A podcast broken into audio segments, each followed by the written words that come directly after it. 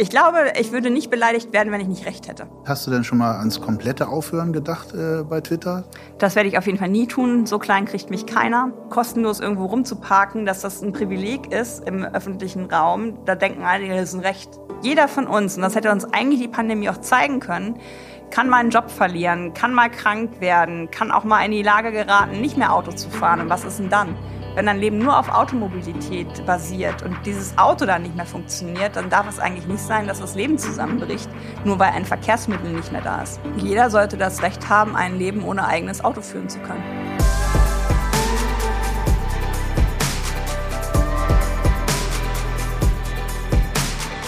Herzlich willkommen bei Verkehrswende konkret Mobilität 2.0. In diesem Podcast geht es um Bewegung. Wie bewegen wir uns als Menschen und wie transportieren wir Güter? Und es geht um Politik. Prominente Persönlichkeiten lassen uns teilhaben an ihrem ganz persönlichen Verhältnis zur Mobilität und erzählen, was sich verkehrspolitisch ändern muss, damit unsere Art der Fortbewegung nachhaltiger wird. Mein Name ist Dirk Pflege. Ich bin Politologe, gelernter Journalist und Geschäftsführer des gemeinnützigen Verkehrsbündnisses Allianz pro Schiene. Heute geht es schwerpunktmäßig ums Auto, genauer gesagt um unsere Abhängigkeit vom Auto. Mit der Frage, willst du Auto fahren oder musst du Auto fahren, hat Katja Diel sich auf den Weg durch die Republik gemacht und Dutzende Interviews geführt. Ihre Erkenntnisse und Schlussfolgerungen hat sie im Buch Autokorrektur zusammengefasst, das es aus dem Stand heraus in die Spiegel Bestsellerliste geschafft hat. Im Podcastgespräch erfahrt ihr Spannendes über sie als Person. Warum sie eigentlich ein Kinderbuch schreiben wollte und dann doch ein hochpolitisches Sachbuch verfasst hat. Warum sie beim Busfahren manchmal klatscht. Warum sie das Dienstwagenangebot ihres Chefs abgelehnt hat und stattdessen leer ausging. Und ihr erfahrt von der Bestsellerautorin und Twitter-Aktivistin, was sie antreibt, täglich 15 Tweets zu verfassen mit welchem Spruch sie es in die Fernsehshow von Jan Böhmermann gebracht hat, warum ihr Rat auch bei der österreichischen Verkehrsministerin gefragt ist, woran man erkennt, dass in Deutschland die Verkehrswende noch nicht einmal begonnen hat. Jetzt wünsche ich euch viel Spaß beim Hören der Folge 8 des Verkehrswende konkret Podcasts. Heute zu Gast bei Verkehrswende konkret Mobilität 2.0 ist Katja Diel, vielen bekannt von Twitter oder auch von ihrem Podcast She Drives Mobility und seit einigen Wochen auch sehr vielen bekannt als Spiegel Bestseller-Autorin von dem Buch Autokorrektur. Ich freue mich, Katja, dass du heute bei uns bist. Herzlich willkommen. Danke für die Einladung, Dirk. Schön hier zu sein. Ja, gerne. Ähm, du wohnst in Hamburg äh, und bist jetzt hier bei mir im Büro in Berlin in der Geschäftsstelle der Allianz Puschine. Wie bist du denn heute zu uns gekommen? Also erstmal bin ich heute Morgen mit dem ICE gefahren. Hamburg-Berlin ist natürlich eine schöne Strecke.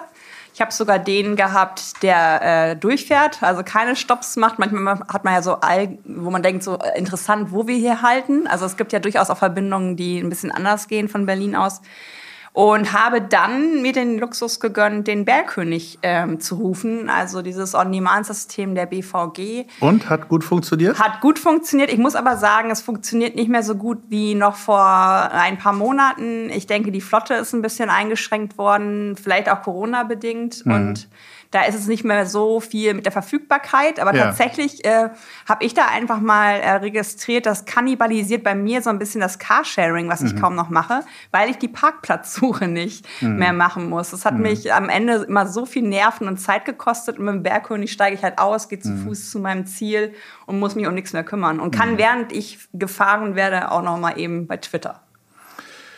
Du greifst in deinem neuen Buch Autokorrektur das Autosystem massiv an. Ja, da willst du eine grundlegende Wende der Verkehrspolitik. Das ist kaum erschienen, war es gleich schon ein Spiegel-Bestseller.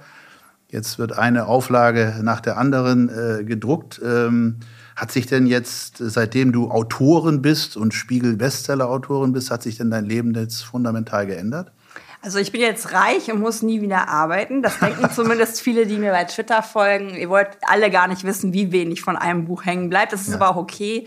So funktioniert das System ja auch ein Stück weit. Tatsächlich hat mir ein Freund vor ein paar Jahren schon gesagt, Katja, du musst ein Buch schreiben, wenn du ernst genommen werden willst. Und mhm. ich habe immer gesagt, äh, warum? Also die Dinge, die ich sage, verändern sich ja nicht dadurch, dass ich ein Buch schreibe. Aber es ist so ähnlich wie der Doktortitel an der Wand oder mhm. irgendein Diplom. Ich weiß nicht, ob es auch typisch deutsch ist oder einfach nur menschlich. Tatsächlich, seitdem das Buch draußen ist, und das ist ja auch erst am 9. Februar erschienen, kriege ich auf einmal Anfragen, komme auf die Spiegel Online-Seite auf Platz 1 und denke mir, es ist wirklich interessant, dass anscheinend das so eine Art Qualitätssiegel ist. Ich weiß es nicht. Ähm, und ansonsten hat sich mein Leben insofern verändert, dass es noch mal mehr schwarz-weiß ist. Also ich hätte manchmal sehr viel Lust auf Grautöne, dass Leute zum Beispiel sagen, Katja, ja, interessant, aber so richtig verstehe ich noch nicht. Kannst du mir noch mal helfen, was du damit meinst? Und das geht eher in Richtung von totaler Abwehr oder totaler Zuneigung. Mhm. Also entweder Shit oder Candy Storm und das ist sehr anstrengend, ähm, zumal ich eine introvertierte Person bin, also auch Ruhe eigentlich brauche, um Energie zu schöpfen. Und das ist natürlich etwas, was gerade so nicht der Fall ist. Ich freue mich auf die Lesung. Das geht mhm. ab März los. Weil in, das Buch ist für mich doppelt wichtig. Natürlich muss es sich verkaufen, sonst verbreiten sich meine Ansätze ja auch nicht. Aber es soll ja auch wirklich was verändern. Und das ist, glaube ich, schon was anderes als Rosamunde Pilcher, die nochmal so eine Geschichte zwischen Mann und Frau schreibt und man hofft, die beiden finden sich. Sondern es ist ja schon ein Buch, ähm, ja, womit ich erreichen will, dass Menschen, die momentan keine Lobby haben, eine Lobby bekommen oder zumindest äh, in den Fokus der Aufmerksamkeit rücken. Mhm. Wenn du sagst, dein Freund hat dir gesagt, äh, Buch schreiben brauchst du nicht oder du selber wolltest das erst nicht. Äh, warum hast du es dann dann gemacht? Was war der Auslöser? Jetzt doch deine vielen Gedanken, die du über die vielen Jahre ähm, in andere Medien gepackt hast, jetzt mal in ein Buch zu bringen? Ich glaube tatsächlich, dass, dass ähm, das Gefühl war schon da, dass ich das alles mal ähm, zusammenbringen muss in dem Sinne weil ich äh, ganz klar anerkennen muss, meinen Blog nie, liest niemand. Ähm, ähm, die Dinge, die ich bei Twitter ähm, sage, sind 280 äh, Zeichen lang. Da kann ich nicht so Gedanken länger machen. Und auch der Podcast, den ich mache, hat ja immer einen speziellen Fokus und geht nicht so systemisch ran. Und mhm. diese, diese Idee von dem Buch ist in mir schon gereift. Eigentlich sogar erst im Sinne eines Kinderbuches, weil ich wollte äh, was für Kinder machen, weil Kinder können, glaube ich, Dinge nochmal anders hinterfragen als wir Erwachsene. Dann ist aber netterweise äh, die Ulrike vom Fischer Verlag auf mich zugekommen und ah, hat ja. gesagt, ähm, wie wär's denn mal, wenn wir zusammen ein Buch machen? Und das fand ich super gut, weil äh, dadurch hatte ich jetzt den Anlass, das dann auch mal anzugehen und ähm, auch die Dinge zusammenzukippen, die lose in meinem Kopf, ähm, in meinem Kopf mhm. Sinn machen, aber natürlich nicht jedem, äh, nicht jeder kann in meinen Kopf gucken. Und dann haben wir relativ schnell äh, auch zueinander gefunden. Ähm, ich habe halt gesagt, es soll lesbar bleiben. Mhm. Ich ist hab, es, ich kann hab, ich bestätigen, ja, ist dir gelungen. ich habe hab viele Bücher gelesen während ja. der Recherche, die bestimmt fachlich ganz toll sind, ja. aber unlesbar, also wirklich zugänglich sind. Ja. Wie lange hast du gebraucht, wenn du sagst Recherche und auch das Schreiben? Wie viele Monate dauert sowas für diejenigen, die selber noch kein Buch geschrieben haben? Ja, tatsächlich hat sich dieser, dieser Möglichkeitszeitraum ein bisschen eingeschränkt. Ich habe dir ja eben auch schon gesagt, dass ich Long-Covid habe, also auch manche Tage nicht so laufen, wie man das so gerne hätte. Ähm, und ich hatte einen massiven Shitstorm, wo ich sogar Twitter ausgeschaltet habe, das oh. erste Mal in meinem Leben. Vier mhm. Wochen, also auch daraus war. Mhm. Das alles ist abzuziehen von dieser Zeit. Mhm. Ich würde sagen, netto sechs Wochen. Oh ja, das ist ja relativ schnell. Gut. Lass uns äh, ein bisschen auch zu dir als Person kommen, bevor wir wieder politisch werden und äh, die Verkehrswende thematisieren. Auch gerne äh, dein Buch äh, nochmal einzeln beleuchten. Wo bist du geboren? Im Emsland habe ich gelesen. Wie hieß nicht geboren? Du wackelst mit dem Kopf, du schüttelst den Kopf. Wo bist du geboren?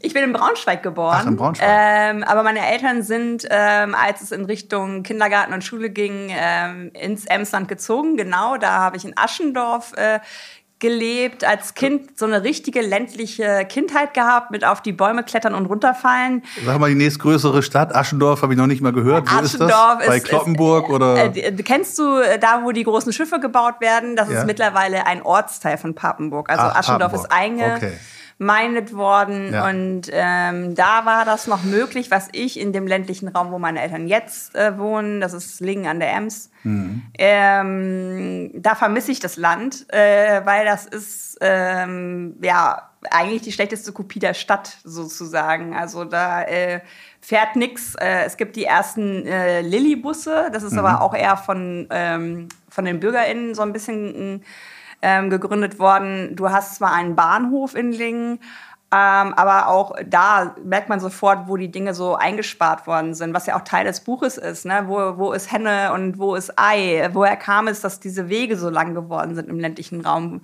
Und wie kommt es eigentlich dazu, dass Kinder nicht mehr auf dem Rad so unterwegs sind, wie ich es war, oder dass sie nicht mehr so draußen spielen, wie ich das noch machen konnte? Ähm, das sind alles Dinge, die, ähm, die ich jetzt natürlich auch ganz anders wahrnehme, weil ich mich durch die jahrelange Arbeit damit beschäftigt habe. Und ich sehe auch bei meinen Eltern diese Kinder nicht, obwohl es eine ähm, beruhigte Zone ist, in der wir da wohnen. Ich höre die Kinder maximal, wenn sie in den ähm, Gärten spielen, aber sie spielen halt nicht vor den Häusern, weil da auch noch Autos das heißt, es ist immer noch ländlich geprägt, aber das Kinderspielen ist ganz anders als zu deiner Zeit. Früher. Genau. Was waren denn so deine Fortbewegungsmittel? Du hast eben gesagt, Fahrradfahren, äh, steht auch in deinem Buch drin, schilderst du ja auch. Äh, dann bist du sicherlich bei den, Auto, äh, bei den Eltern im Auto mitgefahren. Kannst du dich an deine erste Zugfahrt erinnern oder gab es die überhaupt in deiner Kindheit? War das ein Thema? Also wir haben tatsächlich, ähm, ich glaube, zwei Urlaube überhaupt nur gehabt, wo wir geflogen sind. Mhm. Ansonsten ging es nach Eckernförde an die Ostsee, weil meine Oma und mein Opa da, äh, die immer eine Jahreshälfte verbracht haben, also eine zweite Nachbarschaft quasi hatten. Da sind wir mit dem Auto hingefahren, aber vor Ort haben wir nichts mit dem Auto gemacht, sondern da hatten wir diese Klappräder, diese klassischen mhm. Campingplatzdinger mhm. und ganz viel zu Fuß auch äh, erledigt. Wir, also in meiner Erinnerung sind wir auch jeden Sonntag auch immer spazieren gegangen, mhm.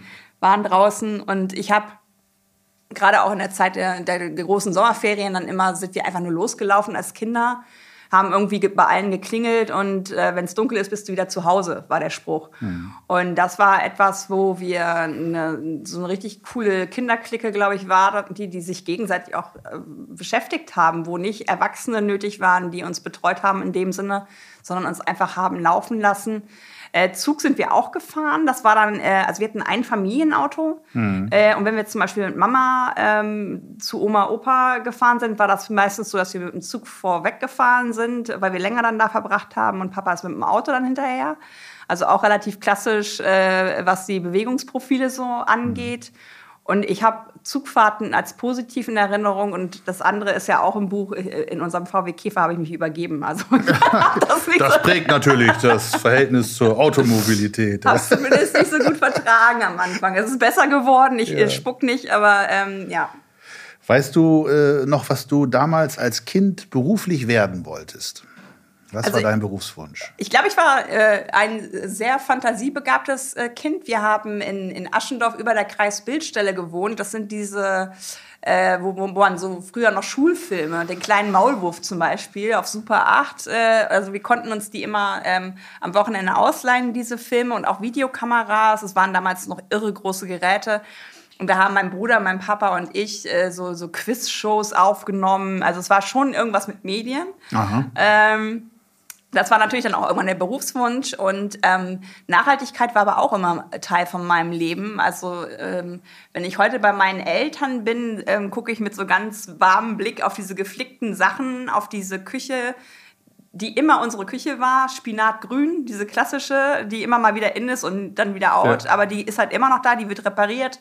Seitdem ich ähm, mit meinen Eltern bin, kenne ich die Möbel. Mhm. Also es sind einfach für mich auch Vorbilder in dem Sinne, was so auch Nachhaltigkeit angeht, gar nicht im Sinne von Das ist die Gesten. heutige Perspektive. Und damals hast du irgendwie einen Beruf gehabt, wo du sagtest, das will ich genauso werden, was weiß ich, Filmvorführerin oder äh, Designerin oder irgendwie so einen konkreten Beruf oder eher nicht? Journalistin. Journalistin, das, ja. das war mhm. das, was du damals werden Genau. Wolltest. Was äh, hast du dann für eine Ausbildung tatsächlich eingeschlagen? Was hast du nach dem Abitur, schätze ich mal, du hast Abi gemacht? Mhm. Hast du studiert oder was kam dann? Direkt nach dem Abi habe ich erstmal noch ein Jahr höhere Handelsschule für Abiturienten gemacht. Da war ich äh, jeden Tag Bahnpendlerin nach Rheine von Lingen aus, ja. weil ich mir noch nicht so sicher war, will ich ähm, studieren oder, oder äh, erstmal eine Berufsausbildung machen. Das war auch so eine Idee, vielleicht Richtung Werbekauffrau oder sowas zu machen.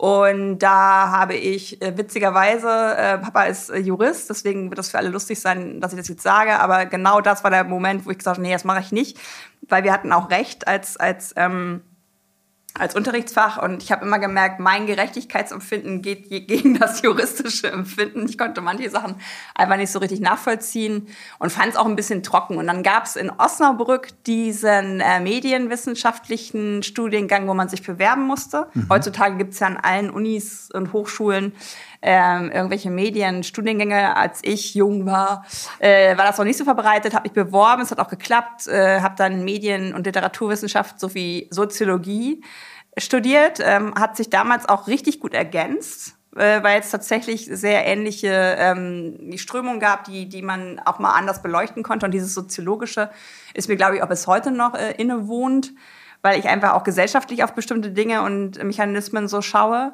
Und ich habe dann, mein Magister hieß es damals noch, zum proletarischen Theater äh, der 20er Jahre in Berlin geschrieben. Mhm. Franz Jung hieß der Autor, den wird kaum jemand kennen, aber ich habe so ein bisschen den Verdacht, dass Bertolt Brecht bei ihm abgeschrieben hat, mhm. äh, weil er ist damit berühmt geworden mit Ach. diesem Agitprop. Und der Franz Jung war schon relativ früh dabei, das zu tun. Ich glaube, er war nicht so gut im Selbstmarketing. Mhm. Naja, und dann hat mein Prof natürlich das ganz toll gefunden äh, und wollte, dass ich da auch eine Doktorarbeit drüber schreibe. Und das war der Moment, wo ich gesagt habe, okay, ich bewerbe mich jetzt bei der Deutschen Bundesstiftung Umwelt. Mhm. Äh, die ist ja damals aus dem ähm, Erlös der Salzgitter AG entstanden. Ja. Die haben ein Volontariat, PR-Volontariat aufgesetzt was mit den westfälischen Nachrichten, ZDF Umwelt damals noch, also so auch verschiedenen Redaktionen gekoppelt war. Das fand ich super spannend. Das hat geklappt. Und das war sozusagen dann meine erste berufliche Station. Dann warst du bei Verkehrsbetrieben, habe ich gelesen. Du warst äh bei einem Verkehrsunternehmen? Bei welchem war das? Also tatsächlich war es für mich ganz interessant, erstmal überhaupt in diese ganzen unterschiedlichen Richtungen zu schauen, was Nachhaltigkeit alles sein kann, von Umweltbildung ja. über Biotechnologie, ganz abgefahrener Kram mit irgendwelchen Algen oder, oder aber auch dieses äh, Wiederaufbau der, der ähm, Ex-DDR. Das war damals auch ein Schwerpunkt. Das war ja auch ähm, etwas, wo, wo richtig viel nachzuholen war. Und ich wurde abgeworben erstmal von Hellmann Worldwide Logistics, also habe sozusagen Hellmann, ne? Das Hellmann. ist eine Logistikfirma, die auch ihren Sitz in Osnabrück. Osnabrück hat. Genau, da schließt sich weltweit, der Kreis weltweit ja. tätig. Tatsächlich, also das war nie die Liebe zu Osnabrück, sorry, ja. äh, die mich in Osnabrück gehalten hat, sondern es waren coole Jobs, die ich da bekommen habe. Ähm, aber das fand ich auch total spannend. Ich bin Gigaliner mitgefahren, ich habe über Nacht Express begleitet, ich habe mhm. mit den FahrerInnen an, an, an an der Rampe gesprochen und hab, äh, meine Aufgabe war es, eine deutschlandweite Mitarbeiterzeitung, also wirklich auch Papier zu etablieren, weil damals gab es noch nicht dieses Intranet und alle Dinge, die es so gibt und plus, dass natürlich FahrerInnen sehr unter Zeitdruck sind und ähm, ja nicht die, nicht die Möglichkeiten haben, sich über ein Unternehmen so zu informieren. Mhm. Hab da auch viel über Subunternehmen und äh, Luftfracht, Seefracht, also diese Geschichte. Und der, dann kam Headhunter auf mich zu. Stadtwerke Osnabrück war es im Nachhinein. Erst hat er sich ein bisschen bedeckt gehalten.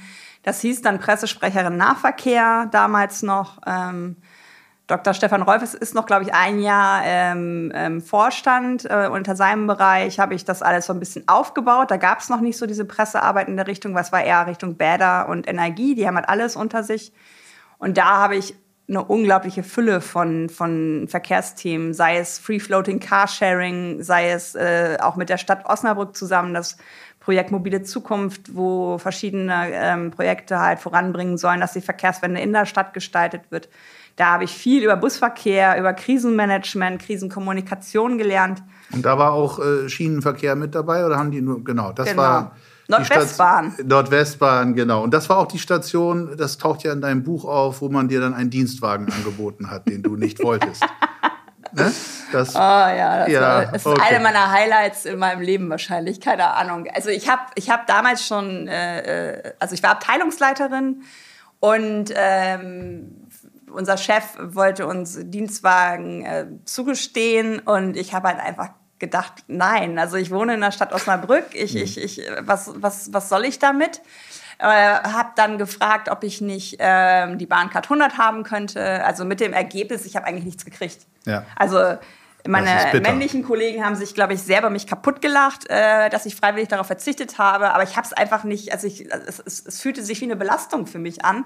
Aber es war halt auch nichts anderes möglich. Es war ja. total interessant. Du warst die Erste, die keinen ja. Dienstwagen wollte auf dem Abteilungsleiter. Und kein Parkplatzschild, auch ja. das äh, gab es da. Mit Initialen, Vor- und Nachname. Oh Mann, schöne Sache. Mhm. Hat dich irgendwas äh, verkehrspolitisch geprägt in deiner Jugend oder Kindheit? Fällt dir da was ein, so ein Schlüsselerlebnis, dass du sagst, Mensch, seitdem bin ich angefixt Also verkehrspolitisch nicht, aber ich erinnere schon noch relativ klar, wie ich auf meinem kleinen blauen äh, Kalkhoff-Fahrrad äh, sitze und Papa mich loslässt. Also hm. dieser Moment, äh, wir Freiheit. hatten, genau, ja? wir hatten so einen Zirkusplatz hinter dem Haus, da äh, und da, genau, Zirkus und so Car-Crash-Dinger. Also ich weiß gar nicht, ob es das heute noch gibt, wo so Autos sich kaputt fahren und man zahlt Eintritt, weil man da zugucken kann. Aha. Aber es war so ein Riesengelände und dementsprechend ein großer Weg drumherum und da haben wir halt Radfahren ähm, gelernt. Und an diesem Moment ähm, erinnere ich mich total, wie cool das war, nachdem dann erst diese Phase Schütz Stützräder war, ne? Mhm. Ähm, selber äh, mobil sein zu können. Verkehrspolitisch habe ich tatsächlich am meisten natürlich bei den Stadtwerken gelernt, auch so Sachen wie Nahverkehrspläne, also so rein diese Steuerungsinstrumente, wie wichtig es auch ist, dass da Menschen an solchen Plänen arbeiten, die so ein bisschen visionärer sind und nicht nur das Pony springt so hoch, wie es muss. Äh, viel gelernt, auch im Rahmen der Nordwestbahn. Ich habe damals die Ausschreibung in Bremen begleitet, also auch da äh, reingucken dürfen, naja, es geht jetzt eher so in Richtung der billigste gewinnt und nicht der, der vielleicht kreativste Möglichkeiten von Schienenverkehr äh, anbietet. Also es war schon eine Zeit, wo ich viel, was ich jetzt auch so an systemischen Zusammenhängen ähm, zu bewerten weiß, mitgenommen habe. Weil viele kennen mich ja jetzt erst als Sheet Rise Mobility das sind ja auch etwas über drei Jahre, aber nicht unbedingt die 15 Jahre Expertise, die ich dir jetzt gerade geschildert habe. Und ja. das ist manchmal, glaube ich, etwas, wo ich missgelesen werde, dass ich da einfach auch keine Ahnung von habe. Es stimmt einfach nicht. Ähm, und ich finde es schon interessant. Ähm, ich habe beim VCD jetzt das Bundesmobilitätsgesetz auch zum Beispiel mitbegleitet. Äh, das ist alles nicht sexy. Das lässt sich alles nicht so cool verkaufen. Schwarzbrot, politisches Schwarzbrot, aber wichtig. Ja. Ja. Das muss geändert werden, weil wenn wir die Geschwindigkeit der Veränderung wollen in der Verkehrs- oder Mobilitätswende, dann geht es nicht ohne solche Instrumente. Das ist absolut wahr. Du bist jetzt seit zwölf Jahren, ich habe mal nachgeschaut, auf Twitter aktiv äh, und hast mittlerweile mehr als 35.000 Followerinnen und Follower. Und insgesamt hast du in diesen zwölf Jahren, äh, man halte sich fest, äh, 65.000 Tweets verfasst. Ich weiß nicht, ob du das umgerechnet hast. Ich habe mir eben den Spaß gemacht.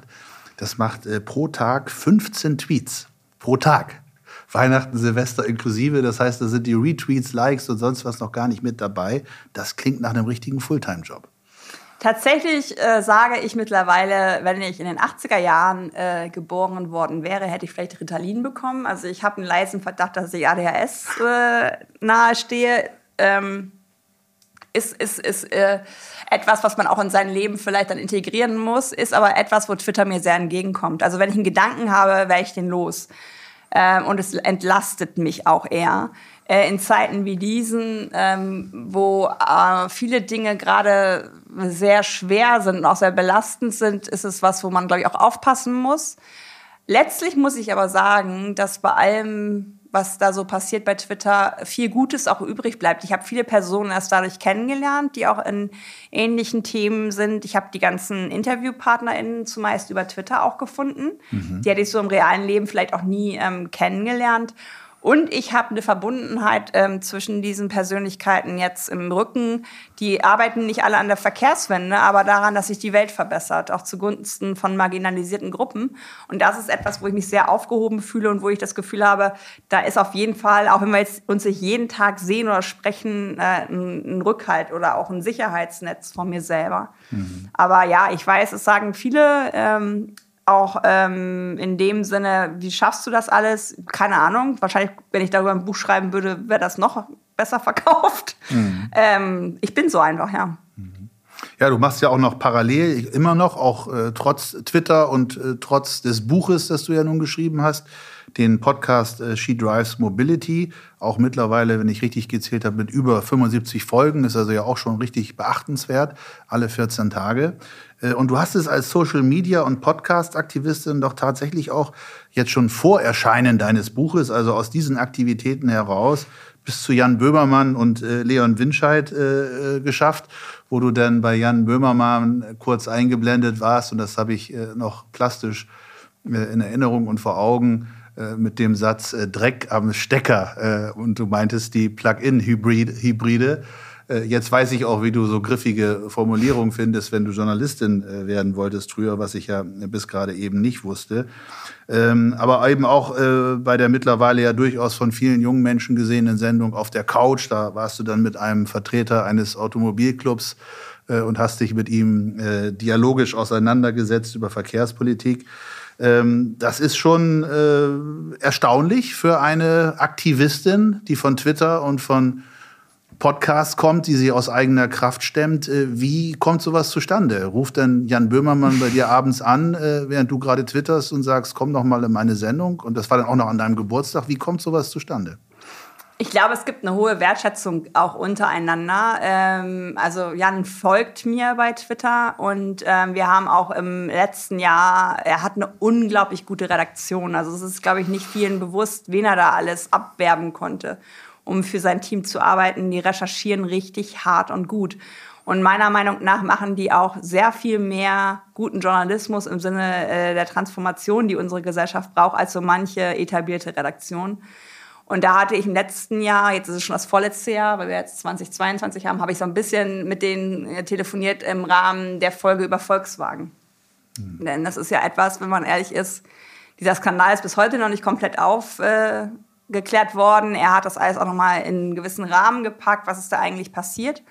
Und ähm, er hatte diesen, also ich will die Geschichte jetzt ehrlich gesagt nicht nochmal aufwärmen, aber er hatte diesen ganzen Beef, den ich da bei Twitter hatte, glaube ich, verfolgt und auch mitbekommen. Beef heißt jetzt Streit, Zoff oder was? Ja, okay. Diesen Streit oder diese, ja. diese wie soll ich sagen? Frag sicherheitshalber nach, nicht alle sind so der Social Media Begrifflichkeit vertraut vielleicht, ja. Ähm, ja, genau. Und das, das war, glaube ich, etwas, wo, wo ähm, also was ihm aufgefallen ist, dass ich dann auch von Twitter vielleicht auch verschwunden bin und dann haben die äh, zu mir Kontakt aufgenommen. Ich habe mit ihm persönlich noch nicht gesprochen, aber mit seiner Redaktion viel Kontakt äh, gehabt und da, hatten wir auch erst vor, miteinander zu drehen. Das ging dann aber nicht wegen Corona und weil ich bei meinen Eltern war. Und dann habe ich so ein Interview gemacht und letztlich habe ich dann diesen, diesen Satz in Kiel im Hotel sitzend Hast du äh, selber ausgedacht, ja? Ja, ja, genau. Hammer. Dreck am Stecker ist etwas, was ich schon länger benutze. Ähm, und das ist halt etwas, was mir halt liegt. Und das, was du jetzt gerade sagst, lässt schon wieder viele Leute zurückschrecken, weil die Aktivistin falsch einsortieren. Also ich selber bin total fein mit dem Begriff, aber ich habe gemerkt, ich muss mich als Expertin bezeichnen lassen, ja.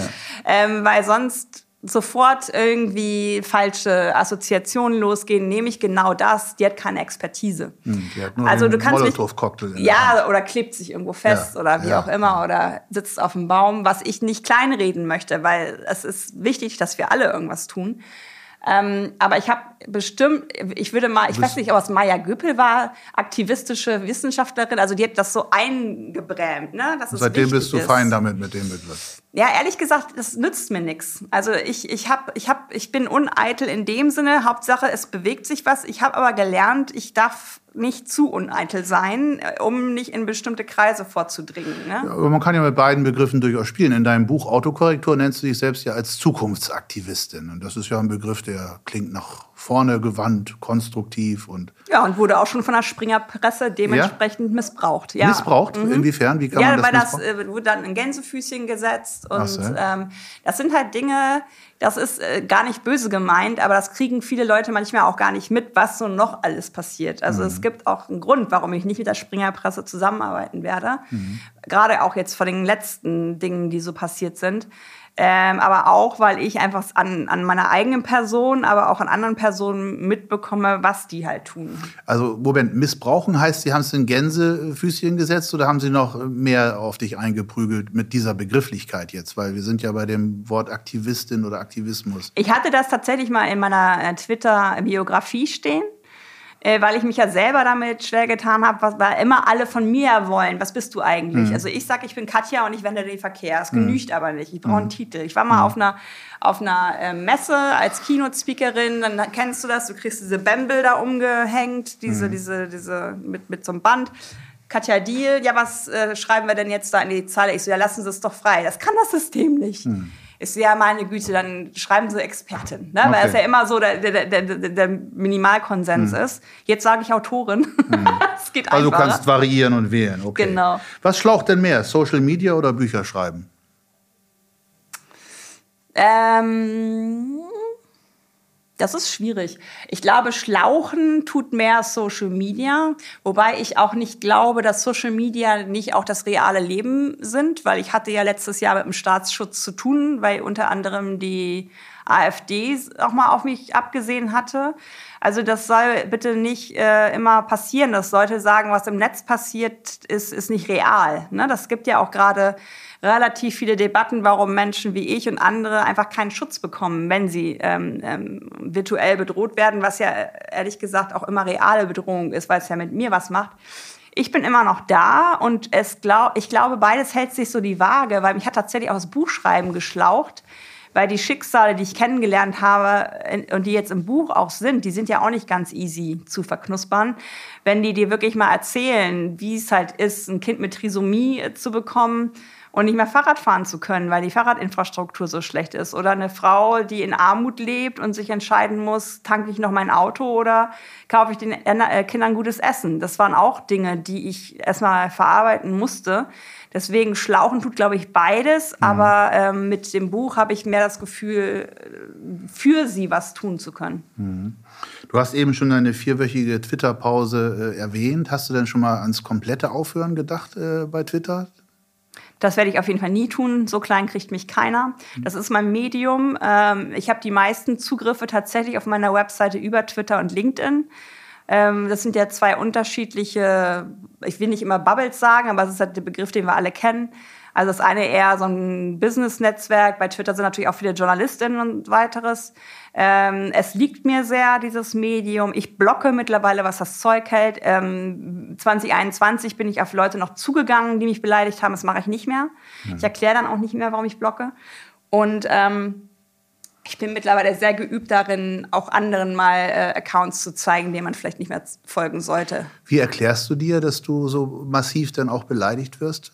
Ich glaube, ich würde nicht beleidigt werden, wenn ich nicht recht hätte. Ich glaube, wenn egal wäre, was ich sage und, und ähm, ich völlig auf dem falschen Dampfer wäre, dann würde nichts passieren, weil ich bin eine Person, ich bin Katja Diel, ich, was soll ich schon tun?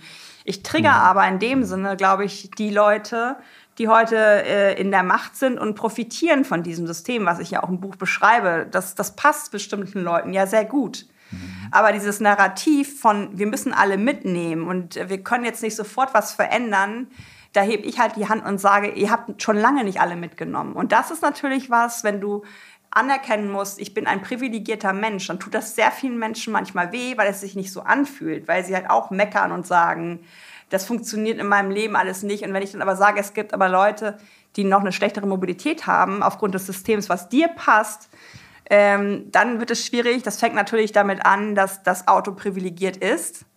Das äh, sehen schon alle, einige nicht, die Auto fahren. Kostenlos irgendwo rumzuparken, dass das ein Privileg ist im öffentlichen Raum. Da denken einige, das ist ein Recht. Mhm. Da habe ich mein Recht drauf. Mhm. So. Und da sind viele Sachen, die im Straßenverkehr genauso laufen aufgrund der Privilegien des Autos. Und da viele sich sehr eng mit dem Auto identifizieren, was ich nicht nachvollziehen kann, aber was so ist, fühlen die sich, wie Knoflacher ja immer sagt, ne, das Virus Auto. Der Professor aus Wien, der, der legendäre. Zeugs ja. erfunden hat, ja. also ein, ein Holzgestell, was so groß ist wie ein Auto und der das schon vor zig Jahren, also den bewundere ich sehr, dass der das seit 50 Jahren ähm, nach vorne treiben will, diese Verkehrswende. Und da gehst du den Leuten schon ans Eingemacht. Das ist genauso wie diese ganzen anderen Isms, wenn du Männern sagst, das war jetzt gerade sexistisch. Und die konnten aber, wenn, ne, wer war denn das noch hier? Nicht Günther Jauch. Thomas Gottschalk, der gesagt hat, das war damals ja noch, hätte man noch alles sagen können, jetzt auf einmal ah, ja. ist es Sexismus. So, Als ne? er sein Revival jetzt hatte vor genau. ein paar Monaten. Und das sind ja, ja Sachen, da müssen einige was loslassen, damit mhm. andere gewinnen und in Summe alle gewinnen. Mhm. Du sagst gerade eben, du bist Katja Diel, du bist eine Person. Ähm, als diese eine Person berätst du sogar die österreichische Verkehrs- und Klimaschutzministerin. Äh, was machst du in dieser Beratungskommission? Wie müssen wir uns das vorstellen? Ich finde das Gremium sehr spannend ähm, und ich finde auch Österreich sehr spannend, ähm, weil die meiner Meinung nach noch ein bisschen entschiedener, haha, also noch ein bisschen entschiedener als Deutschland ist schon wieder ein bisschen lustig formuliert, aber äh, äh, mit dem Klimawandel umgehen, mit der, der Klimakatastrophe. Leonore Gewessler, habe ich auch gelernt, mhm. so spricht man das nämlich aus in mhm. Österreich. ähm, ist ja diejenige, die sich vor Habeck schon Klimaschutzministerin genannt hat die so Dinge ähm, verlautbart hat wie das Klimaticket, also die Flatrate für öffentliche Verkehre in Österreich. Also sehr viele Dinge tut, um, um meiner Meinung nach nachvollziehbar auch ähm, zu zeigen, wir meinen das ernst mit 1,5 Grad und wir meinen das ernst, als Österreich äh, klimaneutral zu werden. Sie haben das sogenannte FTI-Programm aufgerufen. Was und, heißt das? Ähm, das ist, musst du dir vorstellen, also die, die, die ersten Sitzungen, leider war nur eine bisher in real, der Rest virtuell, war wie so ein bisschen Bootcamp. Ähm, da wurden Reallabore vorgestellt, so. da wurden die Ideenschmieden vorgestellt, die in ihrem Ministerium auch aktiv sind. Das Gremium, in dem ich bin, da habe ich ehrlich gesagt auch die Frage gestellt, spannend, aber warum ich? Mhm. Aber äh, ihr war es wichtig, dass es auch nochmal so eine übergreifende Stimme gibt. Ansonsten sind da WissenschaftlerInnen äh, aus dem Bahnbereich, aus dem Forschungsbereich. Das also, heißt, die die stellen euch die Konzeption vor, ihre Ideen und ihr sollt das sozusagen bewerten. Sparringspartner okay, einfach auch so ein bisschen. Äh, mhm. So ein bisschen in dem Sinne, ähm, wo haben wir blinde Flecken, wo sollten wir hinschauen, welche Trends und Strömungen kennt mhm. ihr so. Okay. Das Gremium musste sich natürlich auch erstmal ein bisschen finden, was natürlich auch nicht unbedingt einfacher ist, wenn es virtuell ist. Aber das sind immer zweitägige Sitzungen, wo genau solche Dinge stattfinden, wo wir ähm, dann auch Rückschau, was ist in der Zeit passiert, welche Projekte wurden umgesetzt und dann auch im Vorausblick und das wird dann bewertet und äh, mit, mit den konkreten MitarbeiterInnen auch besprochen. Die sind dann in den Calls auch mit drin und stellen Dinge auch manchmal auch Fragen so und ähm, also schon eine ähm, ernst gemeinte Angelegenheit, jetzt nicht eine reine Showveranstaltung. Ja. Bist du die einzige Person aus Deutschland oder sind da noch mehrere? Nee, sind noch, da sind noch mehrere Personen aus okay. Deutschland, aber mhm. ich bin die einzige sozusagen, ich will jetzt mal sagen Zivilgesellschaft, mhm. also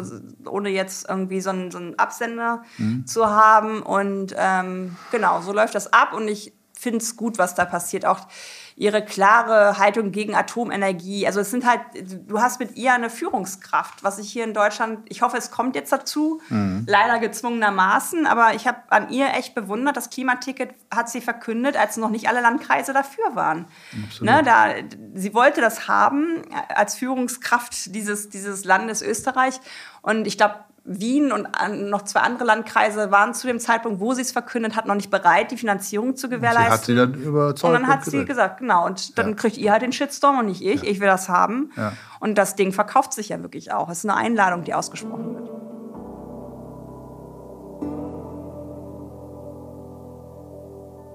Ich würde jetzt gerne mit dir persönliche Mobilitätssätze vollenden. Ähm, wir fangen mit dem Auto an. Autofahren ist für mich eine Sache, die sehr viel Sinn macht, wenn sie Sinn macht. Also ich fahre dann Auto, wenn ich keine Alternativen habe oder es die beste Möglichkeit ist, von A nach B zu kommen. Bahnfahren ist für mich die Verlängerung meines Wohnzimmers, weil da kann ich schlafen, essen, auf die Toilette gehen und arbeiten. Äh, also eigentlich das, was ich in, mein, naja, in meinem Wohnzimmer gehe schon, aber ihr wisst schon. Im Wohnzimmer gehst du nicht auf Toilette, okay. Fliegen ist für mich ähm, etwas, was ich total hinterfrage. Ich habe eine Phase in meinem Leben gehabt, wo ich vier Wochen immer mit dem Rucksack unterwegs war, mit Locals gelebt habe und so weiter. Ich bin aber seit meiner Flugscham, die jetzt, boah, weiß ich gar nicht, vier oder fünf Jahre alt ist, nicht mehr geflogen. Äh, und hinterfrage sehr stark, wann ich das tun würde und für welchen Zweck. Busfahren ist für mich Busfahren ist für mich vor allen Dingen etwas mit der Hamburger Hochbahn verbunden ist. Da gibt es auf einer Linie einen Busfahrer, der äh, singt was ich irgendwie lustig finde. Und es ist für mich etwas, wo ich, wenn ich aussteige, auch manchmal Danke sage, weil äh, bei Fliegen äh, klatschen ja manchmal sogar Leute noch. Und ich finde es auch cool, solchen Leuten mal ein Dankeschön zu sagen. Fahrradfahren ist für mich echte Freiheit, weil ich habe äh, gelernt, auch durch mein Buch nochmal bestätigt bekommen, es ist ein feministisches Verkehrsmittel, weil du es bezahlen kannst, weil es wenig Platz raubt, weil du es selber auch ähm, reparieren kannst und es ist nach den Kriegsjahren seltsamerweise verschwunden. Vorher war es sehr präsent. Und für mich ist es wirklich etwas, ich würde allen Menschen, die gerne Fahrrad fahren, das gerne ermöglichen im Sinne von Sicherheit. Zu Fuß gehen ist für mich aktuell ein bisschen schwierig, weil ich äh, orthopädische Einschränkungen gerade habe. Ich vermisse es auch ein bisschen, weil ich tatsächlich gerne, auch gerade wenn ich in Umgebungen bin, die ich noch nicht so kenne, äh, mich gern zu Fuß bewegt habe. Aber naja, vielleicht gibt es das bald wieder nach einer OP oder so.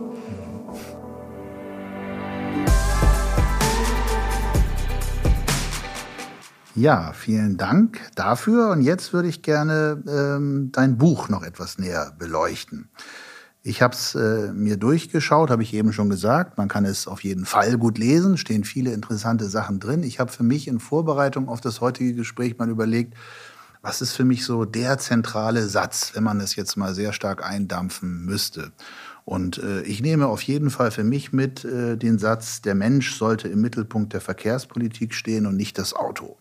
Das ist, glaube ich, äh, du nickst jetzt, das können unsere Hörerinnen und Hörer nicht sehen, aber das ist auch aus deiner Sicht eine der Top-Botschaften in dem Buch, oder? Es macht mir echt Sorge, wie schwer es ist, das loszulassen. Also das, ähm, ich war erst sehr begeistert von Volker Wissing, weil er sehr kräftige äh, Statements am Anfang hatte und dann hat er die Autoindustrie getroffen und es ist irgendwie wie ein Kartenhaus zusammengebrochen. Ähm, Dreck am Stecker ist auf einmal äh, wieder Brückentechnologie, das mit der Elektromobilität. Man müsse mal schauen, die Flottengrenzwerte und so weiter. Also das ist auch so eine Bestätigung für mich. Obwohl ich schon ab und zu mal gefragt wurde, in die Politik zu gehen, habe ich es bisher nicht gemacht.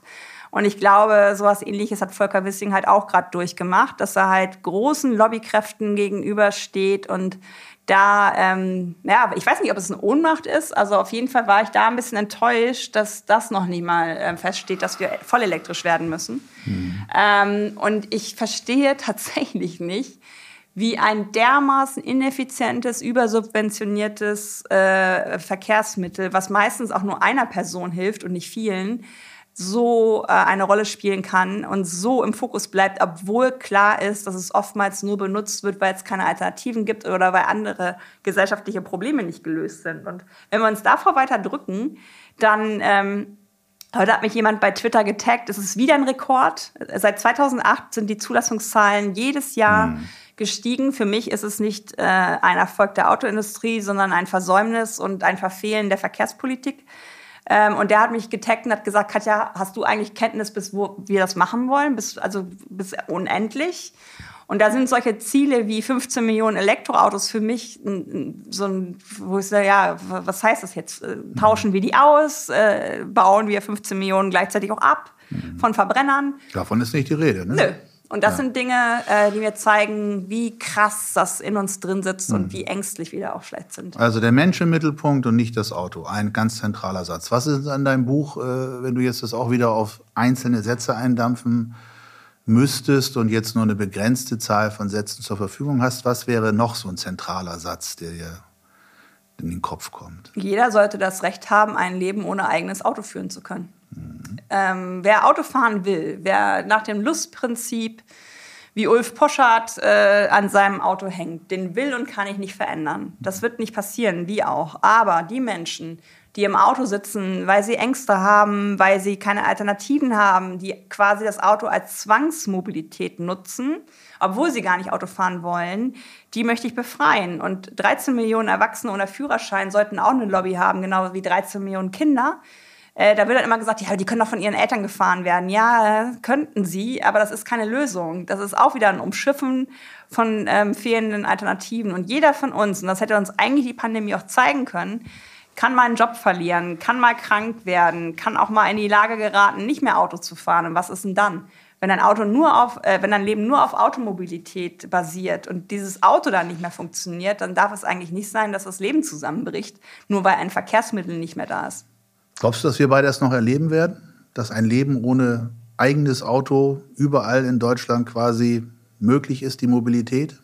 Mir reicht sogar schon, wenn die Leute merken, dass dem so ist. Also die Menschen, mit denen ich gesprochen habe, waren sich zum Teil ja dessen gar nicht bewusst. Mhm. Ähm, die erste Frage, äh, willst du oder musst du Auto fahren, äh, hat schon, äh, da habe ich noch nie drüber nachgedacht. Nee, ich glaube, ich muss. Ich will das gar nicht. Habe ich noch nie drüber nachgedacht. So, äh, die zweite Reaktion auf, äh, kann ein Mensch ohne Führerschein ein Leben leben? Oftmals nein. Mhm. Und das waren Sachen, wo Menschen mir auch gesagt haben, du machst mir gerade Angst, Katja. Mhm. Ich merke gerade erst, kann ja auch ein Grund sein für diese heftigen Reaktionen, auch auf Twitter, dass, dass du Angst auslöst, indem du alte, jahrzehntelange Gewissheiten äh, ins Wanken bringst. Ne? Ja, und indem ich aber auch zeige, verlasst euch nicht auf dieses vergiftete Versprechen. Ne? Mhm. Also ja, vergiftet, ne? siehe jetzt äh, Ukraine-Krieg äh, und Kampf ums Öl und überhaupt die ganze fossile Mobilität. Mhm. Es kann bald sein, dass das ja uns preislich komplett um die Ohren fliegt, wie wir uns bislang immer fortbewegt haben. Ne? Mich macht das auch richtig bedrückt, ehrlich gesagt, und traurig, dass es so, so krasse Dinge braucht, um, um zu bemerken, wie ernst dieses ganze Problem auch ist. Und ich hatte während der Pandemie, ähm, also ich bin so alt, dass ich noch äh, Tschernobyl mitbekommen habe. Da haben wir eine Radtour gemacht, es hat geregnet und ich habe das Fahrrad weggeschmissen und habe gedacht, ich muss sterben, weil ich hatte von dieser Wolke gelesen und von dem Regen.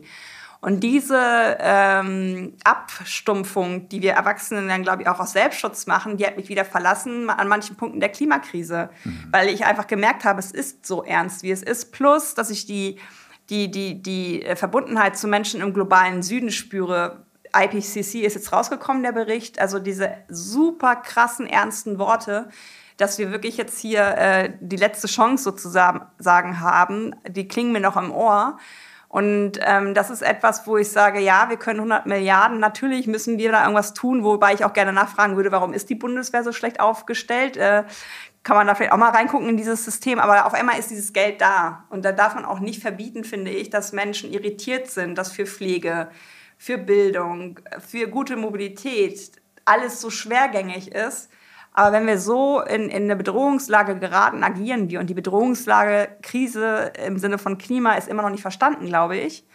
Und da wäre erneuerbare Energie so eine Befreiung ja auch äh, aus diesem ganzen. Linden hat gesagt Freiheitsenergie, ne? Erneuerbare ja, Energie. Ja, und einen Tag später hat er gesagt, dass die 100 Milliarden aber auch irgendwo eingespart werden müssen. Ich bin hm. gespannt, wo. Scheitert die Verkehrswende dann am Geld jetzt? Ich glaube, die Verkehrswende äh, wird nicht scheitern, wenn wir weiterhin so eine mutige und tolle Zivilgesellschaft haben. Ähm, ich erinnere immer daran, dass es vor zwei Jahren noch möglich erschien, dass die Abwrackprämie noch mal aus dem Keller gekramt wird. Dieses mhm. vor zwölf Jahren schon gescheiterte Instrument, das war auf dem Tapet. Ja, Kaufprämie gibt's ja jetzt, ne? Äh, nach wie vor und auch weiterhin. Allein im vergangenen Jahr drei Milliarden Euro Steuergeld für den Kauf von Dreckanstecker und vollelektrischen Autos und seit Einführung der Kaufprämie 4,7 Milliarden Euro Steuergeld. Für besser verdienende Gutsituierte, genau. Also Weil Geld Neuwagen, ist ja eigentlich da, oder? Neuwagenkäufer sind ja ab 50 schon gut im Job angekommen, meist männlich. Das Geld ist da. Das ist ja auch immer das, was mich so ärgert an der neuen Mobilität, dass sofort gefragt wird, ist es denn wirtschaftlich? Wo ich so sage, äh, ist das Auto wirtschaftlich? Wir haben ja eure Studie, ne? 141 Milliarden Euro Folgekosten tragen wir wie weiß ich nicht, gegeben, äh, total phlegmatisch mit. Aber sobald neue Mobilität, die ja allen was bringt, etwas kostet, ähm, kommen gleich so Bing, Bing, Bing BWLer um die Ecke und sagen, das rentiert sich nicht. Ich will Daseinsvorsorge. Ich will, dass Deutschland ein hochentwickeltes Land ist wo wir den Menschen Mobilität bieten. Wenn sie krank werden, dass sie nicht auf Verwandte angewiesen sind, die sie zum Arzt bringen, sondern dass wir uns Systeme überlegen und sei es, dass der Arzt zu denen kommt. Das ist einfach ein System, was gerade kaputt ist und das wir reparieren sollten. Ehrlich gesagt auch aus einem gesunden Egoismus heraus. Bei jedem von uns kann das doch morgen passieren, dass wir darauf angewiesen sind. Mhm.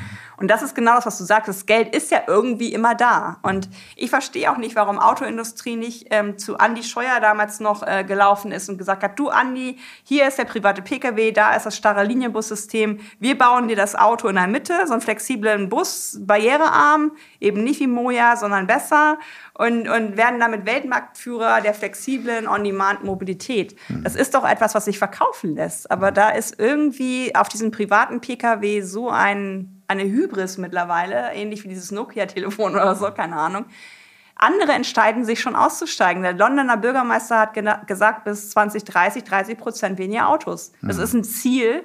Daran muss er sich messen lassen. Wir eiern immer nur rum mit irgendwelchen Wolken. Gibt es in Deutschland überhaupt nicht das Ziel mit weniger Autos, ne? in keiner Stadt, äh, in keiner Regierung. Äh, du hast in deinem Buch äh, Autokorrektur den Satz geschrieben, dass die Verkehrswende deines Erachtens in Deutschland noch gar nicht begonnen hat.